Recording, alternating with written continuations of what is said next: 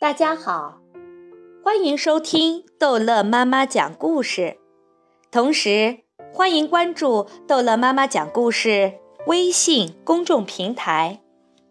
今天，逗乐妈妈要讲的是《木偶奇遇记》第十七章。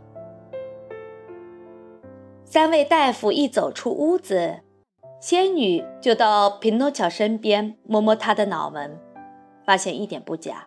他在发高烧，于是他把一点白色粉末融在半杯水里，拿来给木偶，温柔地对他说：“喝了它，过几天就好了。”匹诺乔看着杯子，歪歪嘴，哭也似的问道：“甜的还是苦的？”“苦的，可它能看好你的病。”“苦的我不喝。”听我的话，喝了它。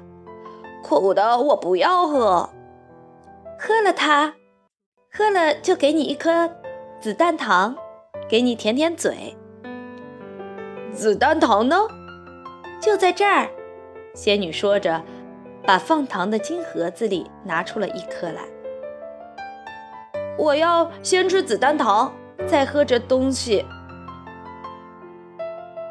我要先吃子弹糖，再喝这种该死的苦水。讲定了，讲定了。仙女给他子弹糖，匹诺乔一转眼就咔嚓咔嚓地咬碎吃掉了，舔着嘴说：“糖是药就好了，我就天天吃药。现在，你照你讲定的办，喝了这点药水，它会医好你的病。”匹诺乔不情愿地拿过杯子，把鼻子插进去，然后凑到嘴边，然后又把鼻子伸出来，最后说：“太苦了，太苦了，我不能喝。”你尝都没有尝，怎么说苦呢？我想得出来，我闻到了气味。我要先再吃一颗子弹糖，然后再喝药水。仙女像一个好妈妈那样耐心。又给他放了一颗糖在嘴里，然后重新给他杯子。这样我不能喝药水。木偶说着，做了成千个鬼脸。为什么？因为头上的枕头碍着我了。仙女把她的枕头拿开。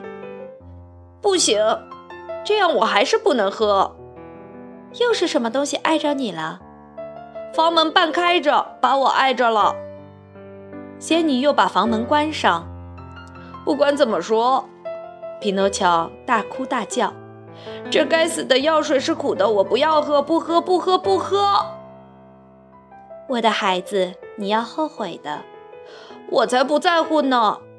你的病很重，我才不在乎呢。你发高烧，几个钟头就会死掉的，我才不在乎呢。你不怕死？怕死？我宁愿死也不喝这种倒霉的药水。正在这个时候，房门开了，来了四只兔子，黑的像墨汁，肩膀上抬着个小棺材。你们到我这儿来干嘛？匹诺乔叫道，害怕的在床上坐了起来。我们来抬你。最大的一只兔子说：“抬我？可我还没死呢。”你现在还没死，可你不肯喝掉退烧药水，就只有几分钟可以活了。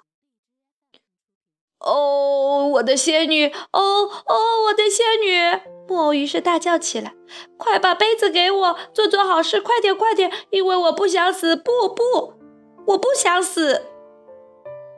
他两只手捧着杯子，一口就把药水喝了。没法子，兔子说。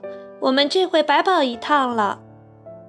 他们重新抬起小棺材，打牙缝里叽里咕噜地说着，就出了屋子。真的，过了几分钟，匹诺乔已经跳下床，好了。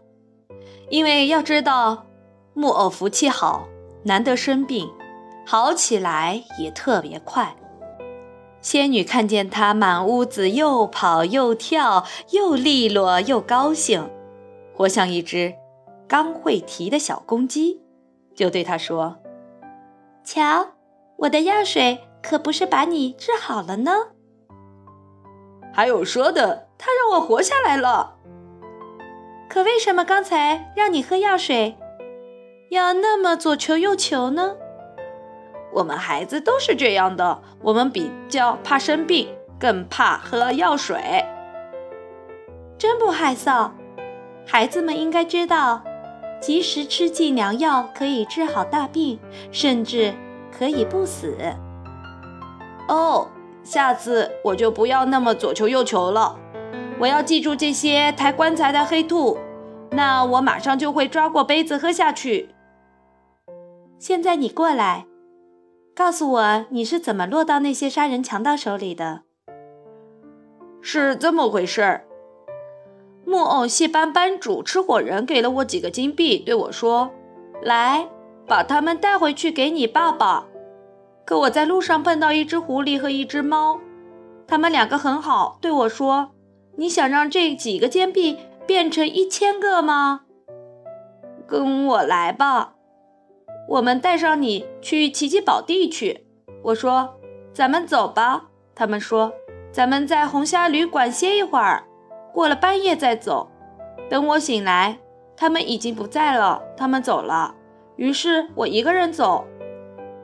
夜黑的要命，路上我碰到两个杀人强盗，身上装着装炭的口袋。他们对我说：“把钱拿出来。”我说：“我没钱，因为我把四个金币藏在嘴里了。”一个杀人强盗想把手伸进我的嘴巴，我一口咬下他的手，就把它吐出来。可吐出来的不是手，是一只猫爪子。两个杀人强盗就追我，我拼命的逃，最后他们把我捉住，套着脖子给吊在这个林子里的一棵树上，说：“我们明天再来，到那时候你就死了。嘴巴张开，我们就可以把你藏在舌头底下的金币拿出来。”这四个金币现在搁在哪儿了？仙女问道。我丢了。匹诺乔回答说：“这是说谎话，因为钱在他口袋里。他一说谎，本来已经够长的鼻子又长了两指。你在哪儿丢的？就在这儿附近的树林子里。这第二句谎话一说，鼻子更长了。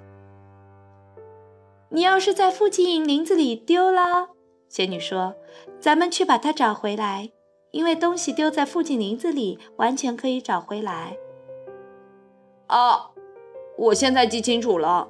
木偶心里慌了，回答说：“这四个金币我没丢掉，是刚才喝您那杯药水的时候不小心吞下肚子里去了。”这第三句谎话一说，鼻子呼的一下长成这副样子，可怜的匹诺乔连头都没法转了。头往这边转，鼻子就碰到床，碰到玻璃窗；头往那边转，鼻子就碰到墙，碰到房门。一抬头，鼻子就插到仙女一只眼睛里去的危险。仙女看着他笑起来：“你干嘛笑？”木偶问他。眼看着鼻子变得那么长，他完全呆住了，急得要命。我笑你说谎。你怎么知道我说谎了，我的孩子？谎话一下子就可以看出来，因为说了谎有两种变化，一种是腿变短，一种是鼻子变长。你的一种正是鼻子变长。匹诺乔羞得无地自容，想溜出房间，可是办不到，他那鼻子已经长的连门都出不去了。好了，这一章的《木偶奇遇记》就讲到这儿结束了。欢迎孩子们继续收听《木偶奇遇记》第十八章。